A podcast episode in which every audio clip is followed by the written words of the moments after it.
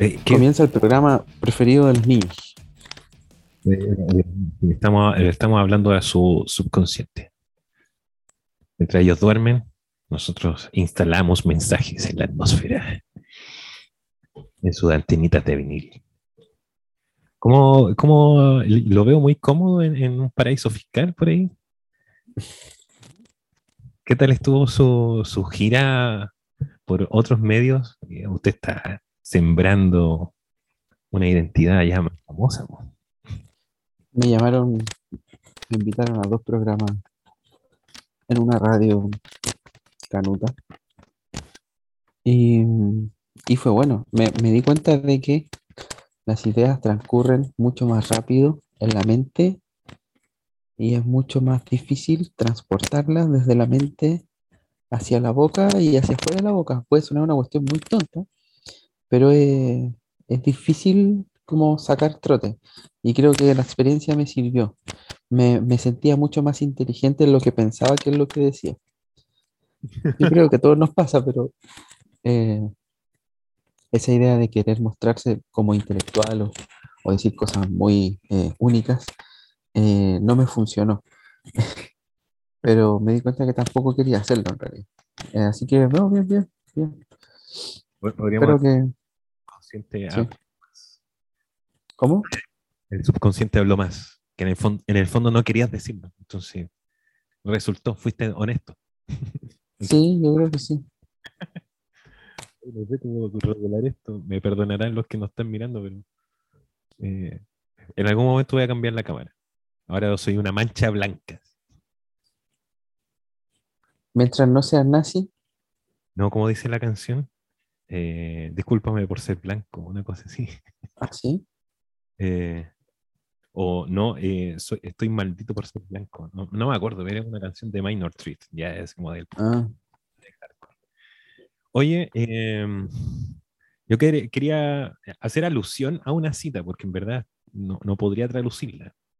Pero, pero bueno, es de, lo había mencionado porque soy, algo, algunos de los que me conocen y quizás de los que están eh, escuchando, yo soy de lectura lenta, entonces probablemente me van a estar escuchando citar al mismo autor o los mismos autores durante tres meses, porque es todo lo que me demoro en leer.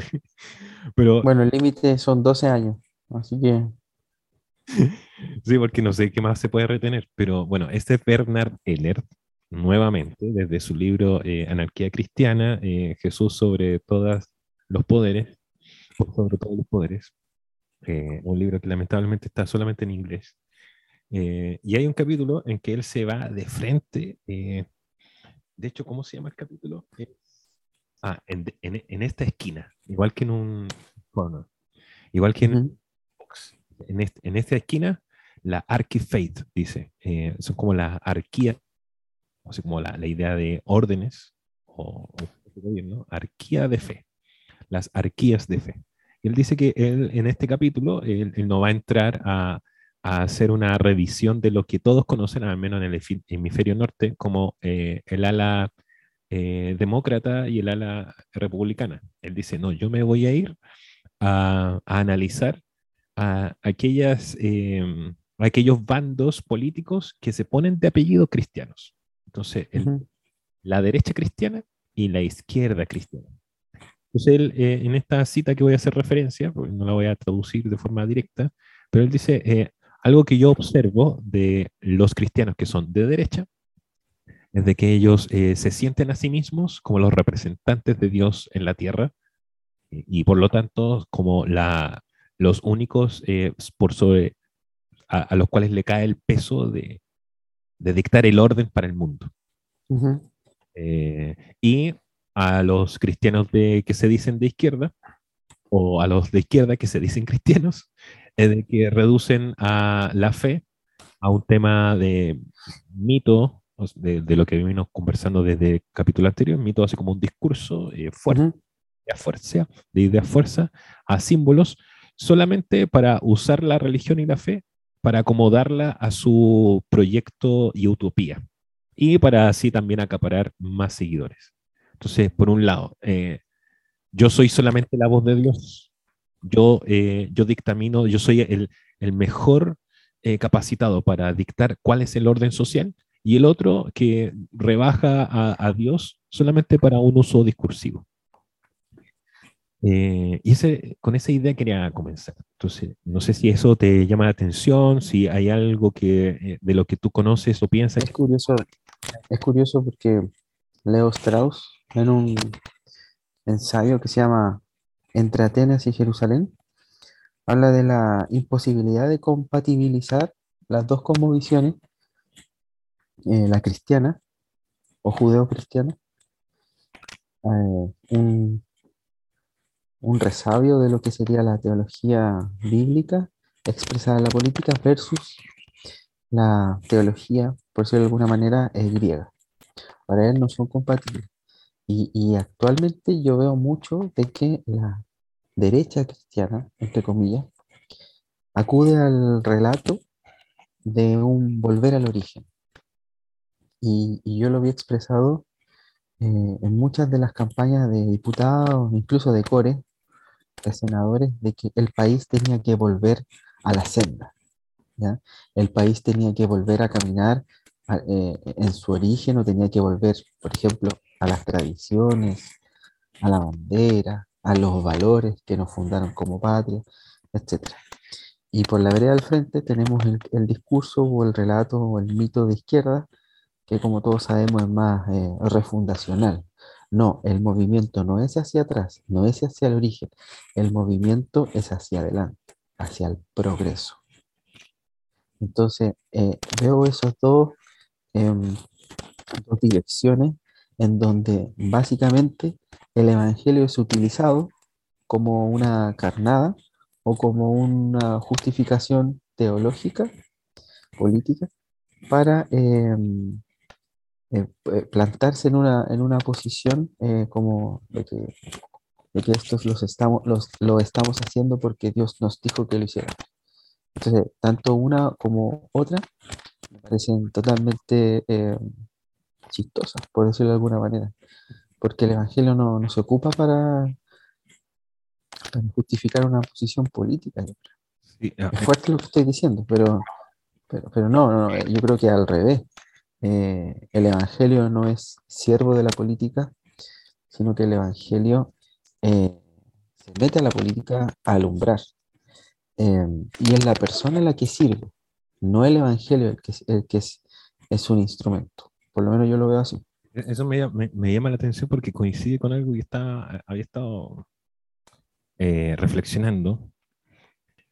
Me llama la atención porque en un momento eh, son pensamientos que me vienen, y, pero se me vino como una, una imagen, como de, de, alguien que estuviera siendo muy severo y, y, y, que instruyendo a alguien o a un hermano que se está metiendo en esto, instruyéndolo en cuanto a cómo, cómo exponer ideas eh, que le dijera a este personaje ficticio que tenía en mi mente, ya, pero pone la misma idea sin hablar de Dios. se ve como torpe, así como, ¿cómo lo hago?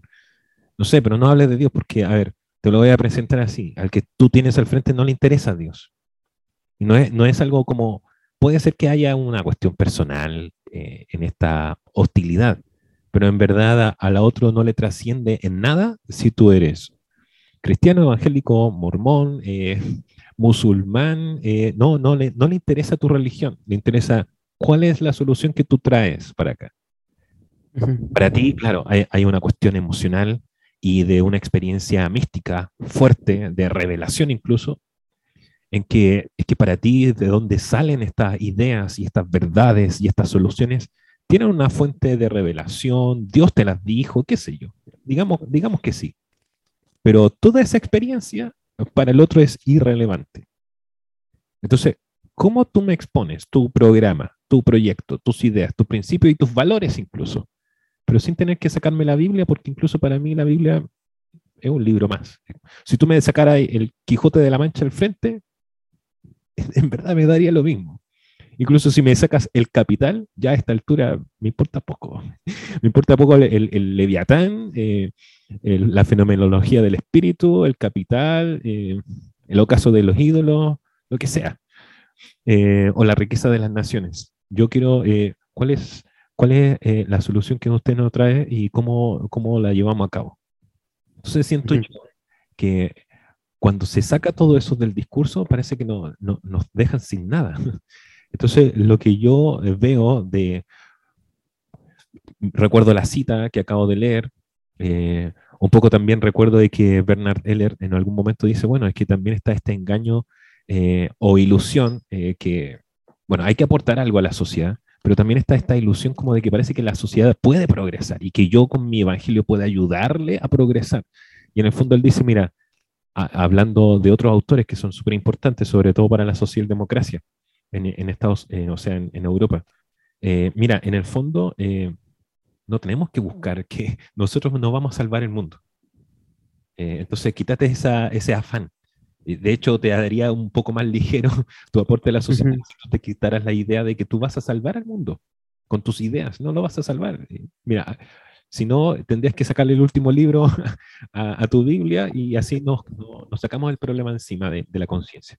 Entonces él dice, claro, está este, esta idea de que tal vez yo puedo ayudarle a que podríamos adaptarlo a pensar, quizás yo pueda eh, ayudar a mi país a que eh, retroceda a un momento idílico en que todo esto no había problemas. Porque de hecho es un momento idílico, porque es como, ¿a qué, ¿a qué origen, a qué patriotismo, a qué orden vamos a volver si Chile nunca tuvo un orden? Pero bueno, eso ya lo hablamos. O, o hacia, hacia adelante. Si es que yo con mis ideas voy a ayudar a, a que Chile progrese.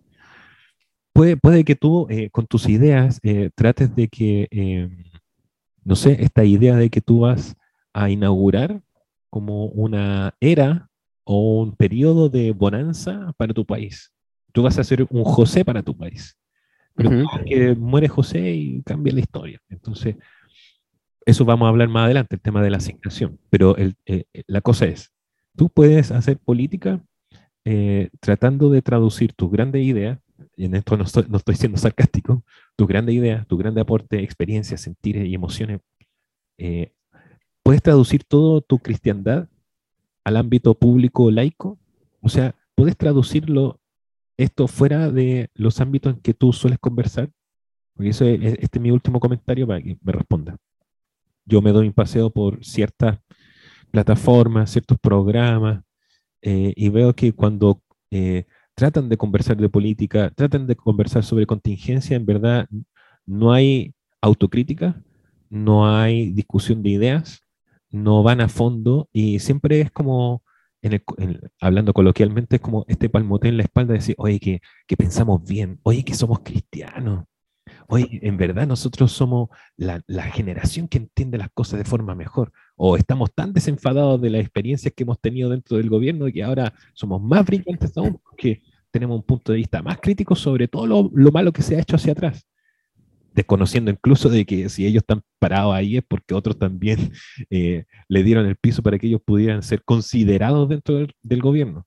Pero, eh, pero pasa de que se queda en ese discurso interno de, oye, ¿tú qué piensas de esto? Pero hay como una suerte de como de, parece que estamos conversando, pero en el fondo estamos hablando siempre de lo mismo, pero eh, no, nunca hacemos la autocrítica o nunca, o nunca nos pensamos de decir, bueno, ¿qué pasa si este programa no lo estuviera escuchando alguien cristiano?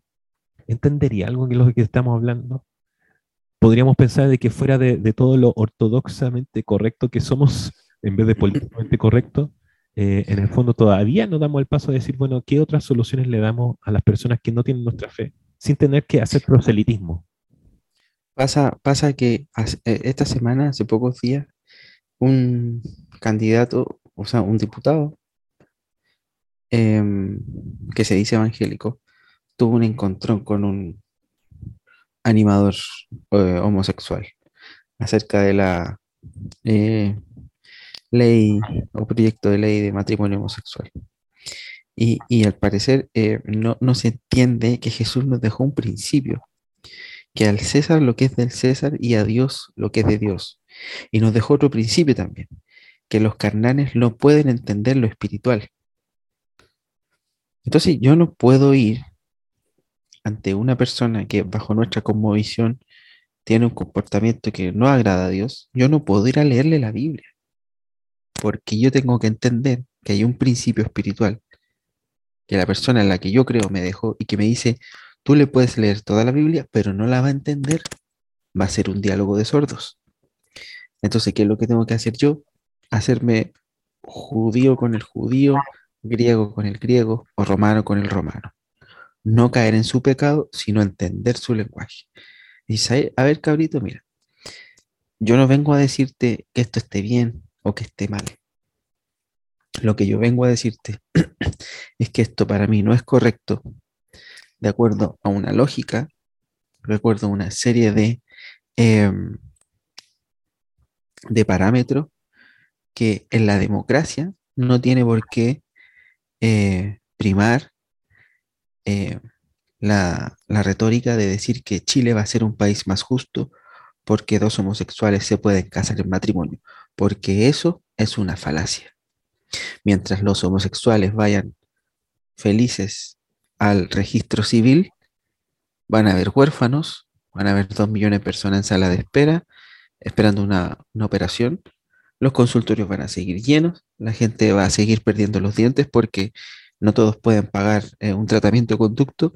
Entonces el hecho de que tú vengas acá a decirle a todo el país que Chile va a ser más justo porque un universo de personas que no van a superar los 10.000 se pueden casar versus todas las otras complicaciones históricas, demandas de decenias de años siguen en la lista de espera, eso es una falacia.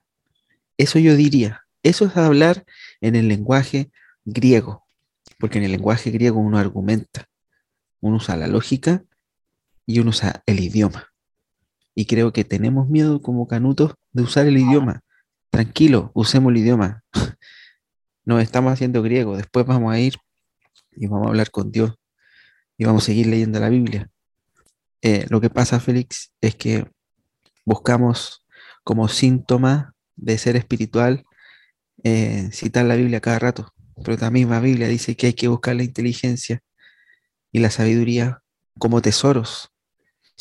Son esos tesoros los que tienen que mostrarse en la vida pública, no solamente los principios bíblicos, sino los tesoros que surgen a raíz de los principios bíblicos que nosotros ejercemos. Eso es lo que yo puedo decir. Eh, también depende de los de los terrenos en los cuales yo me encuentro con el otro. Voy a, voy a decirlo así. Em, una cosa es que yo me vaya a meter, porque me invita incluso eh, a la casa del vecino para hablar algunas ideas concernientes, no sé, al gobierno de nuestro barrio.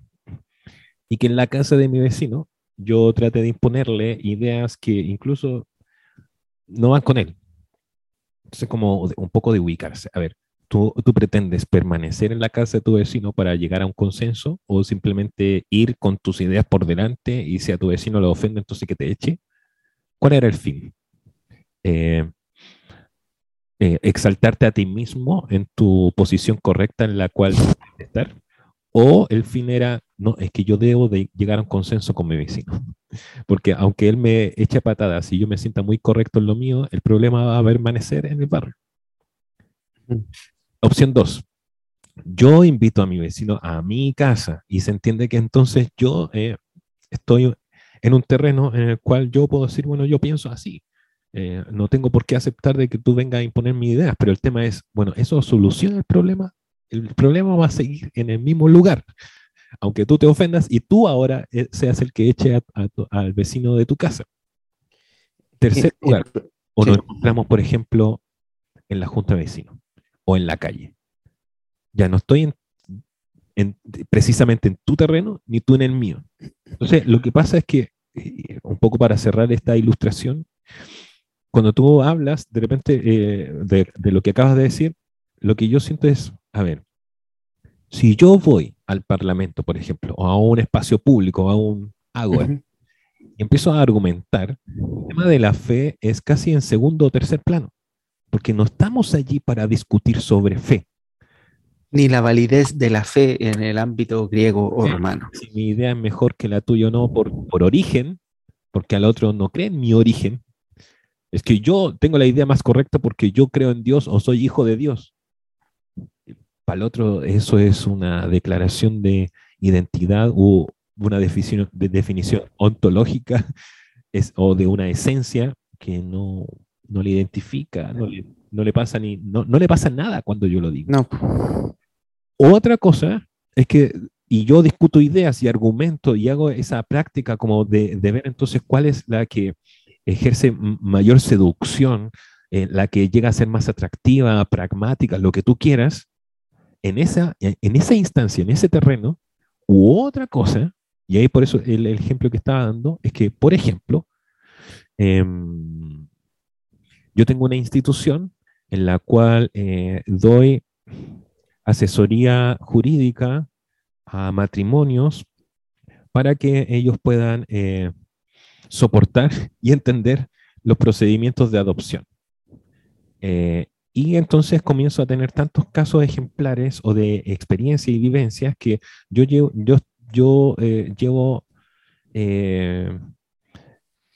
esta institución lleva, no sé, cinco años de experiencia, por lo tanto, de instituciones que yo financio, que yo levanté y yo generé bases de datos y estudios sociológicos en los cuales yo ya tengo un, una cantidad de estudios y experiencias y estadísticas en las cuales yo desde mi terreno voy y digo, nosotros hemos hecho esto, por lo tanto, eh, tenemos la experiencia de que esto que están ustedes argumentando no es tan así porque nuestra experiencia dice lo contrario. Yo ya no estoy comentando desde el principio la doctrina de un lugar en que el otro ni siquiera se identifica. Lo estoy haciendo desde mi terreno, de algo que yo construí, y que puedo mostrarle al otro. U otra cosa, y a, eso iba la, ilustración. Es muy diferente. Sí. hay que llevar el ámbito de los valores a, un ámbito, a un terreno común. Hay que llevar el ámbito de las discusiones a un terreno de la eh, preeminencia de las necesidades que tenemos como país. Ahí ah nosotros podemos eh, ganar eh, porque tenemos la forma de poder establecer puntos críticos que como cristianos, que como canutos, es nuestra obligación poner. Ya es totalmente válido que alguien quiera legítimo, que alguien quiera tener derechos civiles sobre una institución que nosotros consideramos cristiana pero en el ámbito de la prelación o del orden de los derechos civiles, ahí sí hay derechos que han sido pospuestos históricamente. Entonces, para cerrar un poco esa, discusión, eh, ya, perfecto, tú tienes tu creencia, yo tengo la mía, pero ¿sabes qué? No hablemos ni de tu creencia ni de la mía, hablemos de las necesidades de la mayoría de los chilenos. ¿Vamos para allá? quería agarrarte a combo allá, vamos, pues. A ver, eh, dile a esos dos millones de chilenos que están esperando, cualquier cosa, ¿por qué tu derecho o por qué el ejercer tu derecho o por qué el Congreso tendría que girar en torno a tu derecho antes que al derecho de ellos a adquirir cualquier cosa? Vamos, argumenta. Vas a argumentar tú y yo voy a argumentar y me voy a poner estratégicamente de parte del pueblo para em, establecer una superioridad que va a ser moral, pero bajo principios democráticos, no va a ser moral bajo principios bíblicos, porque ahora estamos en el terreno de los intereses y necesidades comunes. Con eso lo matáis, yo creo. Ahí me gustaría como un poco cerrar con algo que yo había comentado por ahí y no, se toma en cuenta, pero me parece un buen resumen de lo que quería decir y que nos da pie al otro que queríamos conversar. Yo lo, yo lo decía así, muy amablemente. Hay una dificultad en nuestro universo de hermanos de traducir nuestras propuestas e ideas y valores al ámbito público laico. O sea, quizás todo lo que hemos conversado se podría traducir. Porque yo estoy entrando en otro terreno, yo no estoy entrando en una iglesia. Y algunos dicen que, claro, las otras ideologías también se transforman casi como en una religión. Ya está bien, pero son muchas. Aún así, no es una, son varias y tienes que conversar con ellas. Y lo otro era, claro, eh, eh, eh, cómo entro al terreno del, el terreno del consenso en el, en el lugar donde el otro no cree en lo que yo creo. Pero me las tengo que ver con él, no, no lo puedo, no lo puedo omitir como es que, es un gran error también cultural chileno. No puedo omitir de que el otro existe. No puedo omitir y vivir como si el otro no existiese. Sí Y si tú no quieres que exista, eh, para tus quimeras y tus ilusiones que tú que te creas desde tu eh, pensamiento sectario, bueno, te las vas a tener que ver cada vez que hay un estallido, cuando hay una protesta, cuando hay una, un sufragio masivo y, oh, y de repente te das cuenta que la cifra te dicen otra cosa, existe otro Chile y votó cosas que tú no esperabas que votara. Bueno, es porque nunca quisiste abrir los ojos a que el otro diferente existía y nunca entraste a conversar con él. Entonces, y ahí entramos en el, en, el otro tema, eh, parece que nos creamos una idea ilusoria, o, ilusoria eh, o ingenua o muy naif sobre lo que es la política. En la política yo tengo que, no, no permanecen las ideas puras, o sea, sirven para mí, para mi estudio y para mi identidad y ver más o menos cómo acomodamos a ciertas ideas eh, las inquietudes que tenemos en nuestra generación actual. Pero una vez de que ya concretamos esa parte como eh, ideológica y de identidad, ¿qué pasa cuando yo cruzo la vereda y me encuentro con el otro que tiene otras ideas? Es el, es el sesgo de, las élites. Y las élites... Eh, desde un punto de vista sumamente personal, ya no se trata de una aristocracia como los mejores. Las élites yo las defino como grupos cerrados de gente que tiene poder. Y creo que este ha sido un tiempo en donde ha caído un juicio, donde las, eh, donde las élites de derecha y también las élites evangélicas han sido juzgadas y han quedado totalmente en ridículo pero totalmente en ridículo. Em, ¿A, qué nos referimos con eso? de repente, quizá no, incluso yo, no, no entendemos más o menos a qué está haciendo referencia. Por ejemplo, ¿quién hubiese pensado que, sería un gobierno de derecha eh, el que hubiese entregado la constitución? Ya, entiendo. ¿Quién hubiese pensado que sería Piñera el que hubiese, el que hubiese sido el, inicio. Por el que tantos oraron. Claro, de la debacle de la derecha. Hoy día la derecha no existe. Cast está tratando de tomar la bandera, es decir, yo soy el líder de la derecha y, al parecer le está funcionando. Sea bueno eso o malo. Eh, y creo que a, la, a, a las élites de la iglesia también le está pasando. O sea, cómo eh, se cuadraron detrás de el mismo presidente Piñera para decir, este es el hombre que va a defender nuestros derechos y al último, a la última cuenta pública les da la espalda y, promueve con urgencia el matrimonio igualitario. Entonces eso es quedar en ridículo, de verdad. O sea, eh, ustedes oran, ustedes tienen espíritu de discernimiento, ustedes tienen dones espirituales, ¿Cómo no fueron capaces de prever? Y es que ahí está lo que tú dices, pues Félix. El evangélico promedio, dentro del cual yo me incluyo, cree, yo creía en realidad, que la política se trataba de principios. Pero en realidad la política no se trata de principios. Aquí parafraseamos a, a ese momento de lucidez que tuvo Mirko Macari. La política se trata de transar. Y así es. La política se trata de, transar. Nadie está eh, enojado porque Cast vaya a transar con Parisi, alguien que debe pensión alimenticia. Nadie está enojado. De hecho, todos están muy contentos. Oh, va a ir a buscar los votos a Parisi y va a ser 900 mil votos. Están todos felices, pero nadie habla de que él tiene un problema moral importante. Porque así es la política al respecto, hoy día escuché también la, declaración de Boric.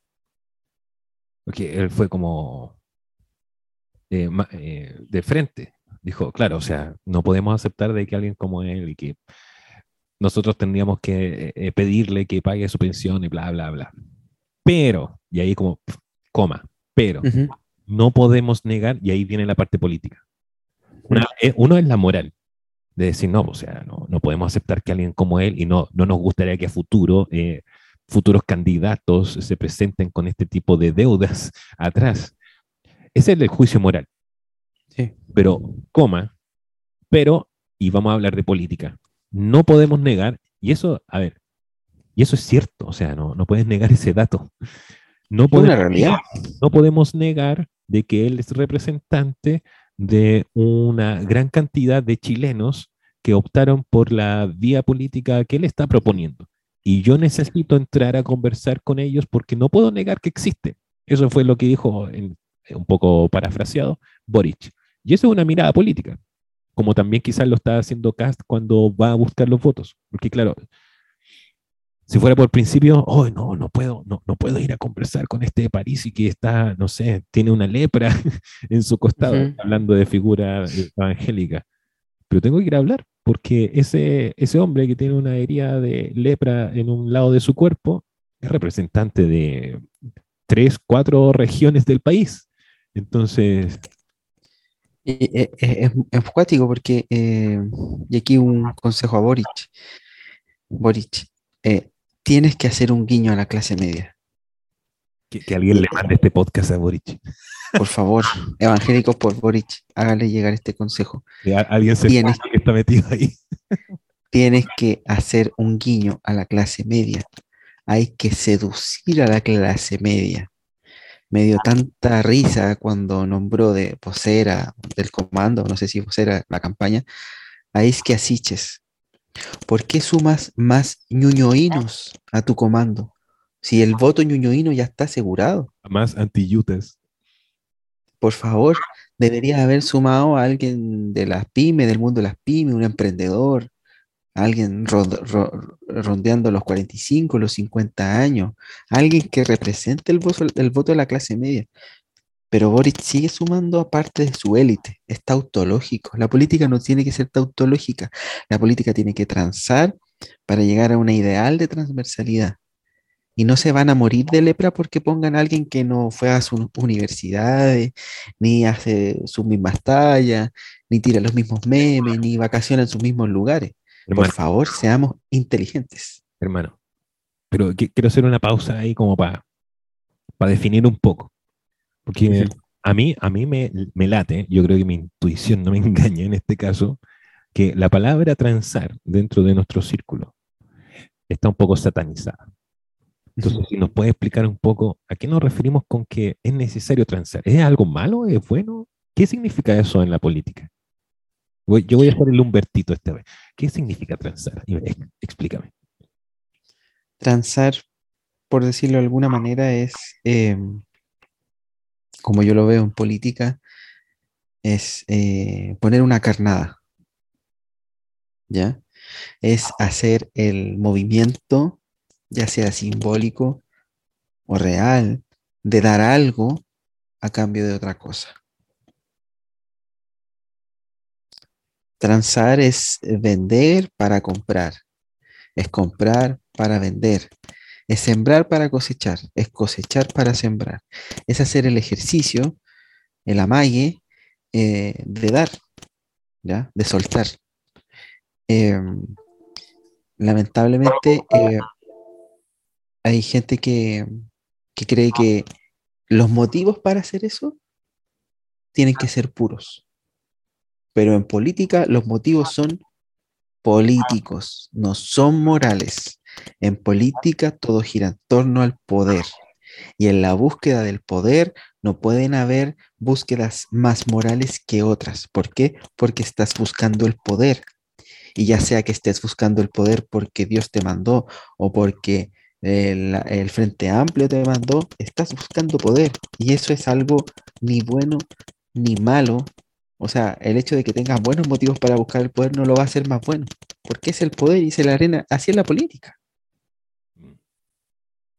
Mira, cuando estábamos preparando la, la- la pauta, eh, habíamos puesto como una frase que quizás a algunos no le va a sonar muy bonita, pero era como, a ver, la política es como un lugar de negocio de principios. Ujú. Ahora, suena feo porque es como que no, ¿cómo voy a entregar mis principios? Por... Sí, pero es que estamos hablando de que nos, eh, nos enfrascamos en un terreno en el cual nos encontramos con personas que piensan diferente y que eh, tienen que, yo los voy a seducir de cierta forma en la medida, no por engañarlos, sino los voy a seducir porque van a encontrar alguna conveniencia como un negocio en lo cual yo les ofrezco. Pero yo tengo que transar en cuanto a que tengo que saber de que tengo que ceder en algo para que ellos acepten lo que yo les estoy entregando. Entonces, pero para poder llegar a ese punto, yo tengo que entrar en la situación de conversar con el otro. E, es, casi obvio, pero es que lo, que pasa es que parece que nos cuesta llegar a esa instancia, el consenso, el negocio. bueno, ya incluso ya pasamos de la instancia que tú propusiste antes, en la cual hay como una, eh, una lucha argumentativa. Ahora, ahora el otro, eh, como en la película, como en Django, yo, ya, ya, tiene, ya le tienes tú la atención. Ya, te, ya, ya pasaste de la parte de, de, la barrera de la curiosidad. Ahora tiene tu atención. Y hay una, no hay una lucha por eh, tratar de ganar su curiosidad. Eso ya te lo ganaste, como en la película Django. Ahora tú tienes su atención. Nos sentamos como caballeros, tú me das y yo eh, te entrego. Y así una y una. El tema es de que, bueno, es que ahí ya no entran los principios. Es, bueno, tengo que ceder en algo, porque si no, el otro, voy a perder la oportunidad de, que el otro me apoye, eh, tenga su firma, etcétera, etcétera, etcétera. Y, eso, es, eso yo creo que eh, tenemos la experiencia eh, cotidiana, cualquier persona común y corriente, solamente que a veces no hacemos la traducción, porque pensamos que todo esto es una lucha doctrinaria, como que es un sermón contra el otro sermón eso pasa en ciertos niveles, es cierto. Pero hay otros lugares en los que yo me tengo que sentar con el otro. Yo tengo que estar en una convención con el, otro. Tengo que estar en una, con lo que pasa en, el Parlamento, en una comisión de investigación sobre algo. Me tengo que sentar en un mesón con el otro y ver cómo, cómo parlamentamos. Entonces, el, estos negocios de los principios tiene que ver con que eh, qué tan atractivo y útil me es tu principio para el programa y solución que en este, para este tema en específico requerimos. ¿Cómo hay un, perdón, hay, hay un pasaje que, se ha vuelto el pasaje de, este año para mí, porque tiene mucho significado. Cuando Saqueo eh, se baja del árbol y, y Jesús hace algo muy notable, porque no solo habla con él, y no solo le dice que lo que estuvo haciendo estuvo mal porque estuvo robando al pueblo, sino que después de decirle eso, va a su casa. ¿Tú cachai lo que en política significa eso? Lo está validando. Está validando al que era ladrón. Como pasa en estos días, es como sentémonos a tomar un café, que es como el, gesto político eh, reciente no, es que tal persona, y es, chistoso porque uno siente como que, a mí me parece que lo encuentro como gracioso porque se supone que sentarme a, tomar un café con el otro es porque tengo que eh, lidiar con ciertas diferencias, aclararlo, bajarle el perfil a esas cosas, negociar y hablar trato y cosas así, que uno entiende que son como reuniones como íntimas, pero en el fondo termina siendo un café en una mesa con muchas, una decena de cámaras del otro lado de, de la vereda, pero es lo mismo, así como, claro, yo te digo lo que está mal y correcto en el debate, bla, bla, pero una semana después... Sentémonos. Eh, eh, sentémonos. Volviste de tus vacaciones, sentémonos, veamos cómo, en qué nos ponemos de acuerdo. Lo que hizo Ike Asiche con Cast. Ahora, perdón, una nota al pie, porque aquí van a saltar algunos y sí, pero que Jesús no, no, no transó, sí, pero pero al menos entró en el terreno, al, menos abrió la instancia. No estamos hablando de que Jesús transó cosas del mismo para, para rebajarse a saqueo, una cosa así, sino que él al, menos abrió la instancia de poder entenderse con saqueo en un lugar de, de, confianza con el otro, de entrar a, entrar a su universo, sentarse, a ver, a ver, saqueo, ahora que te dije las cosas como yo las pensaba. ¿Qué, vamos a hacer? ¿En, qué te apoyo para que tú salgas de esto que... ¿Te, hace sentido lo que te dije? Eh, primero, sí, sí me hace sentido. Pero entonces, ¿cómo, cómo lo hacemos? ¿O cómo te ayudo? Eh, un apoyo moral. Porque yo sé que tampoco para ti eh, lo que acabo de confrontar no es fácil, pero yo estoy aquí para ayudarte. Exacto, o sea, eh, no, nos acostumbramos a, a la prédica a distancia. Nos acostumbramos a apuntar el pecado, pero no nos acostumbramos a restaurarlo a la persona. Eh, y esa falta de, de capacidad de restaurar a una persona em, y que se nota por la enorme cantidad de gente cristiano heridos que van de iglesia en iglesia, eh, porque, bueno, los miraron feo, porque realmente lo hirieron, em, eh, se traduce al, al- al ejercicio de la política. Em, y se traduce, se traduce mal. Yo de verdad que estoy muy triste por la enorme cantidad de candidaturas de pastores, eh, candidaturas improvisadas, candidaturas sin sustancia, candidaturas sin proyecto, candidaturas sin apoyo, candidaturas sin financiamiento. No le echo la culpa solamente a los candidatos, sino a, sus grupos de apoyo. O sea, eh, hay un verso que dice, haced todo como para el Señor. ¿Estamos haciendo esto de la política con excelencia? ¿O estamos improvisando porque sentimos que eh, si no estamos nosotros, entonces no va a haber nadie? O- o- es que ahora se presentó el cupo, hay que llenarlo y ya, eh, ¿quién? ¿Quién? Claro, claro, este es, este es el Cairo de Dios, seguramente muchos predicaron en su iglesia, este es un Cairo que Dios me está dando. Ah, pero ahora que no ganó, ¿va a volver al pastorado? ¿O Dios es esquizofrénico? Me Ah. dijo que sí, pero en realidad no era tanto.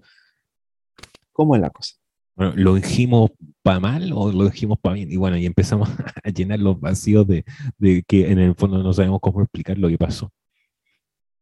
Claro, entonces, entonces, no, se- sentémonos. em, Y grupos de apoyo, yo eh, saco a colación algo que hemos conversado en otras instancias, pero también tú te estás refiriendo, bueno, y lo mencionaste también en aquel, en aquel estelar al cual fuiste invitado. Esto de eh, la, incapacidad que ha habido en algunos líderes eh, religiosos, pastores, u otro tipo, llámese apóstol, profeta, lo que sea, de identificar de entre su círculo personas que tengan quizás eh, mayor capacidad. Y no, y no levantarse a sí mismo, porque claro, yo soy la cabeza de esta congregación, sino decir, no, que aquí el hermano tiene vocación, tiene experiencia, a él, no a mí, a él hay que levantarlo. O quizás no, al- no de inmediato, pero empecemos a prepararlo. Como es, ese ojo de, de tutor, de decir, mira, si no, no se trata de mí, claramente tú tienes eh, mayor afición a estas cosas, eh, profesionalmente quizás, o por experiencia, qué sé yo, ujú, apoyémote a ti, no, no a mí. O ahora es como, no, es que ahora está el cupo, no. Mira, si no Mm. estamos preparados, no, no, eh, si esto es de Dios, no, no vamos a perder ahora la oportunidad porque quizás no nos estamos presentando bien. Pero tengamos la fe de que nos tomamos el tiempo de asesorarnos, de prepararte, bla, bla, y cuando aparezca de nuevo, nuevamente el cupo, bueno, tú vas a estar en mejor posición, pero no nos vamos a tirar como buitres así, no, es que ahora está el cupo y hay que agarrarse porque o si no la izquierda, la extrema izquierda nos va a pasar por encima. Tranquilo, claro. tranquilo, hazlo bien, hazlo bien, no hagas el ridículo. Yo tuve una experiencia así, eh, en donde mi pastor eh, me, me llamó y me dijo, mira, me pidieron este perfil de persona y yo te quiero recomendar a ti. Y, mm, y fue una buena sensación, la verdad. Pero, pero más que, más que eso, em, eso es una parte. Hay otra parte en donde yo te digo, oye, ¿necesitas algo? Eh, eh, entonces, necesitamos no solamente prepararnos, sino, que también necesitamos, como tú decías, ahí, tutores, padres que proyecten a hijos, pero que los proyecten de verdad, em, que inviertan dinero, que inviertan tiempo, quizás no él, porque hay muchos pastores que están muy ocupados y se entiende, eh, se entiende perfecto, eh, pero sí hay otras personas que puedan, que puedan potenciar o que puedan invertir. eh, y eso yo creo que hay que empezar a, a- tomárselo en serio, verdad. Porque uno sabe que en política sin plata tú no paráis ninguna campaña. Es imposible, es imposible. Entonces tenéis eh, candidatos evangélicos que están con, con 10 palomas, con 5 vol- volanteros y con gente de la iglesia que está compartiendo y compartiendo en redes sociales, versus un empresario que te pone 100 palos en una campaña y llenáis la calle y llenáis la prensa y la radio y pagáis espacio para que salgáis todo el día. Eh, ¿Quién va a ganar? Es obvio. Entonces, eh, necesitamos invertir, necesitamos proyectar, eh, necesitamos ver pequeños talentos, pequeños, proyectos que, que podamos hacerlos grandes. Yo no sé si ya estamos cerrando, qué sé yo, pero que también había un tema que querías presentar, no sé si lo vamos a alcanzar a hacer ahora, el tema de las, las élites. Eh, pero no sé si quieres seguir con eso o lo dejamos pendiente para otra. No, dale. Eh, entonces ábrelo, ábrelo. Eh, no, eh, eh un poco para cerrar eh, lo que tú estabas comentando, no solamente la, formación política, sino que también es un sentir que tengo y me gustaría seguir conversándolo aquí con otras personas, como para ir bien atanteando. Bueno, lo, conversé también con mi pastor, que yo creo que también una gran, gran oportunidad y salida que tenemos que para hacer algo testimonial eh, fuerte y una buena propuesta social, es de que también no, no no tengamos solamente como objetivo para quienes estén interesados en estos temas el, tema parlamentario, el tema de candidaturas, el tema de partidos, bla, bla, bla, sino también el tema de la acción social, el tema de levantar eh, proyectos, fundaciones, instituciones que, ataquen eh, a problemáticas y vacíos sociales y vayan creando experiencia y vayan dando soluciones. Y en la medida que se hagan de experiencia, pueden levantar después proyectos y, y que, sean de referencia para ciertos programas de gobierno. Y son cosas que ya han pasado y están pasando y que lamentablemente no nos enteramos, pero suceden. Pero yo creo que también es un fuerte ahí y es una salida para poder irse y decir, bueno, ¿tenemos propuesta para nuestro país? Claro, por las cosas que hemos levantado desde nuestra, nuestra o nuestras congregaciones. Aquí tenemos nuestra experiencia y le, entregamos e, estos estudios que hemos hecho desde lo que hemos tratado de hacer persona a persona con el, no sé, la fundación que hemos levantado. Esa es una salida. Queda como pendiente porque yo creo que hay cosas que averiguar, podríamos invitar a personas que nos hablen de su propia experiencia, porque eso, es otra forma de atacar la necesidad social, no, no desde el, el gobierno, sino desde propuestas directas. Entonces, hermano, pasamos al otro tema y esto para finalizar. Eh, usted quería comentar algo sobre un, y un poco ya lo anunció antes, hace unos minutos atrás. ¿Qué nos trae sobre el tema de las élites? No, me pasa que, me pasa que la política, la forma de hacer política no, no cambió mucho, no, no, no se democratizó mucho el, hecho de que se pusiera fin al binominal. Em, en el fondo también, como decía otro comentarista, Em, que por lo demás yo, ah, yo soy, me gusta mucho la cosa nuestra y se la comparto, hermano. Y en vez de decirme, lo voy a escuchar, me dicen, es que yo no soy de izquierda. Pues. Hermano, le estoy compartiendo algo que yo sé que es bueno. O yo sé que tiene insumo, por lo menos algo, algo, algo le puede aportar. ¿Por qué me dice que no soy de izquierda si no son todos de izquierda? Hay uno que es de derecha pero, pero bueno, ya, en fin. Uno de ellos decía que los partidos políticos eh, se transformaron en agencias de empleo. Evópoli, ah, perdón. En donde no, va, no, van, no van los talentosos, sino que van los obedientes. Para surgir en política, al parecer, no se necesita ser talentoso, se necesita ser obediente, no se necesita tener currículum, se necesita tener amigos. Em, y eso ha, provocado que las dos coaliciones eh, hayan entendido el ejercicio de la política como una cuestión de élite, una cuestión cerrada, en donde entra gente con cierto perfil eh, y gente que está fuera de ese círculo jamás va a tener la oportunidad porque se entendió que estos tiempos eran eh, primero generacionales, o sea, por ejemplo, vemos en el comando de Boric eh, gente que eh, bordea los 40 años hacia abajo. Tenemos a Giorgio Jackson, ingeniero de la católica, Camila Vallejo, eh, geógrafa de la Chile. Tenemos a mm, Felipe Valenzuela, amigo de Boric, también de la Católica. Tenemos a Sebastián Kraljevich, sociólogo de la Chile, como 41 años creo por ahí. Eh, y eso sería. Ese es el cerebro del comando de Boric. Y por otro lado, yo creo que Cast ha sido un poco más inteligente.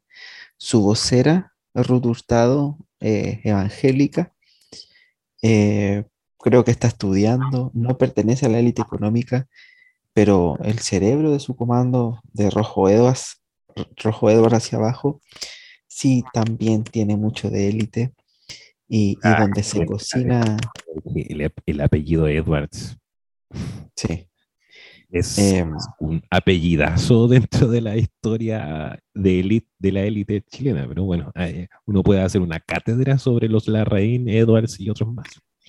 no, y, y- también comentar, comentar eso. Me, me- pude comprar el, último libro de Alberto Mayol y, brillantemente hace notar que quienes firmaron por cambiar la constitución fue Blumel, McKeever y Ward eh, Edwards, o Errázuriz creo que era el segundo apellido de Felipe Ward, y Piñera Echeñique. Que casi es como decir ya, si lo van a cambiar, estemos nosotros ahí.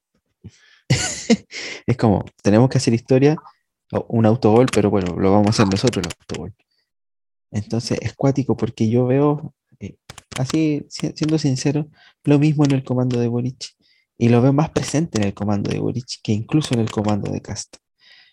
Hay una élite cultural, hay una élite mesiánica, hay una élite que, que dice atrocidades como Jadwe, que los votantes de París sí son individualistas eh, y que son como, no sé qué más dijo, como que Desclasados. eran tontos, Desclasados. Desclasados. desclasados. ¿Quién te crees tú, Jadwe? O sea, por favor, venir a ningunear a la clase media. Ahí me gustó la respuesta de Parisi. Oiga, pero ¿cómo viene? Si usted tiene tantas propiedades, le pagan tanto de sueldo. Eh, ¿qué- ¿De qué estamos hablando? Desclasado, pibe. Entonces, aquellos que defienden una lucha de clases no están entendiendo que la clase obrera de este país, la clase trabajadora, no como ellos, que están en política desde la universidad, incluso algunos después del colegio, que jamás han tenido que eh, bancarse un jefe petulante, por ahí lo decían en una de, de mis columnas, eh, que jamás le han cortado el agua, que jamás han vivido allegados, que no son obreros, y se les nota que no son obreros. Yo no les compro, que conocen qué qué es ser obrero, porque ellos no son obreros y jamás lo van a hacer. Entonces, esa cuestión, que vengan los votantes de Boric, para mí son niñitos, y vengan a sentirse con la autoridad moral de decir, ah, tú votas por casa, entonces eres facho. Yo voto por Boric y por eso estoy con los pobres, perdóname. Por votar por Boric no voy a estar con los pobres ni con los obreros, porque ellos no son obreros, ellos no son pobres. La única razón por la que podría votar por Boric es porque, por el proyecto, porque quiere una nueva constitución, unas reformas estructurales, pero no porque tengan una autoridad moral, porque autoridad moral no tienen para nada. ¿Y, y- y qué podríamos decirle al, al- al otro lado?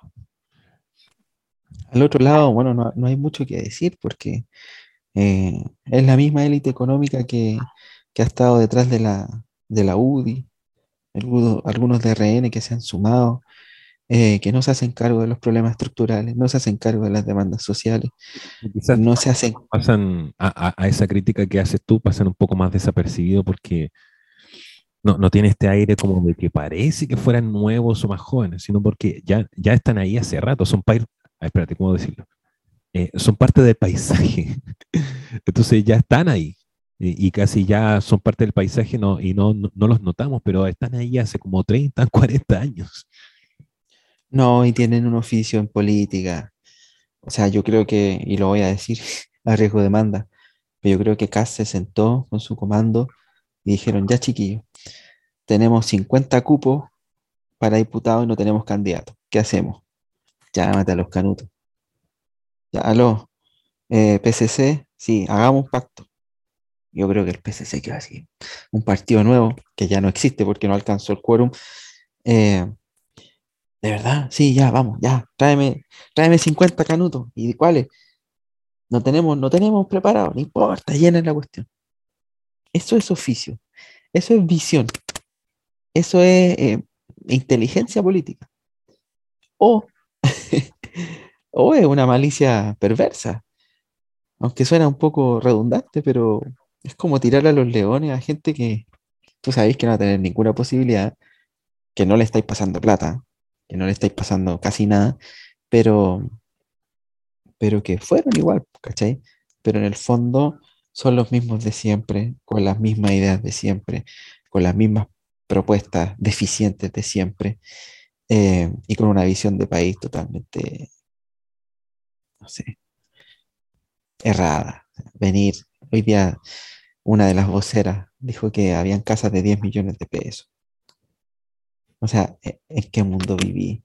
Y después para hacer la peor dijo, no, es que hay algunas comunas y subió una foto de casas prefabricadas. O sea, por favor, eh, ya una casa prefabricada, no una vivienda social. Eh, de hecho, según el derecho, un bien mueble, eh, pero tenés que comprarte un terreno también, y el terreno no te va a salir gratis.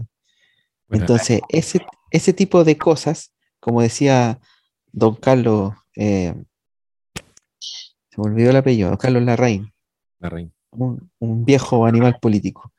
Dijo, Cas tiene uno, unos loquillos por ahí que, que sí, pues tiene muchos locos, Cas. Tiene muchos locos, tiene muchos enfermos. Entonces tiene que, se, nota que están ahí los mismos de siempre. Bueno, algún conocido me, me, comentaba de cómo se salía alguien cercano, se salía del partido cristiano, era un, cristiano que se metió ahí por Partido Republicano, un buen hermano. Y se terminó saliendo, dijo, no, está lleno de locos. De verdad, esa gente está loca. No estamos hablando ideológicamente. Eh, cuidado con las polarizaciones. Eh, si va a votar, hágalo, pero sabiendo que usted no le está poniendo el punto en la I a la historia y esto no, para ahí y Boric o Cast, el que sea, las cosas hay que estar pendientes. Aunque a mí, no sé si lo dije antes, eh, me refiero al capítulo anterior, pero estoy satisfecho con, con el resultado parlamentario. Siento de que eso eh, genera un... Va, va, a obligar a hacer política. Uh -huh. a, estando tan contrapesado y con un centro tan fuerte, o sea, eh, que pueda ser tan, eh, tan definitorio, uh -huh. yo creo que va a haber unas buenas discusiones y, y que no va a estar tan polarizado. Entonces tampoco no se compren ese, le digo a, a los gentiles personajes, eh, seres humanos que se dignan a escuchar un poco de, de este podcast, no, no, no compren eh, el discurso eh, catastrófico. Eh, tengan cuidado con eso, no se dejen manipular por esas cosas. Y además que hay que estar por sobre eso. mira, y si cayera en la catástrofe, vamos a seguir siendo ciudadanos celestiales, vamos a seguir siendo hijos de Dios y aunque los edificios se caigan, tenemos que seguir sirviendo. Eso, hermano. Gracias. Eh, capítulo 14. Eh, gracias por volver y no abandonarnos, hermano.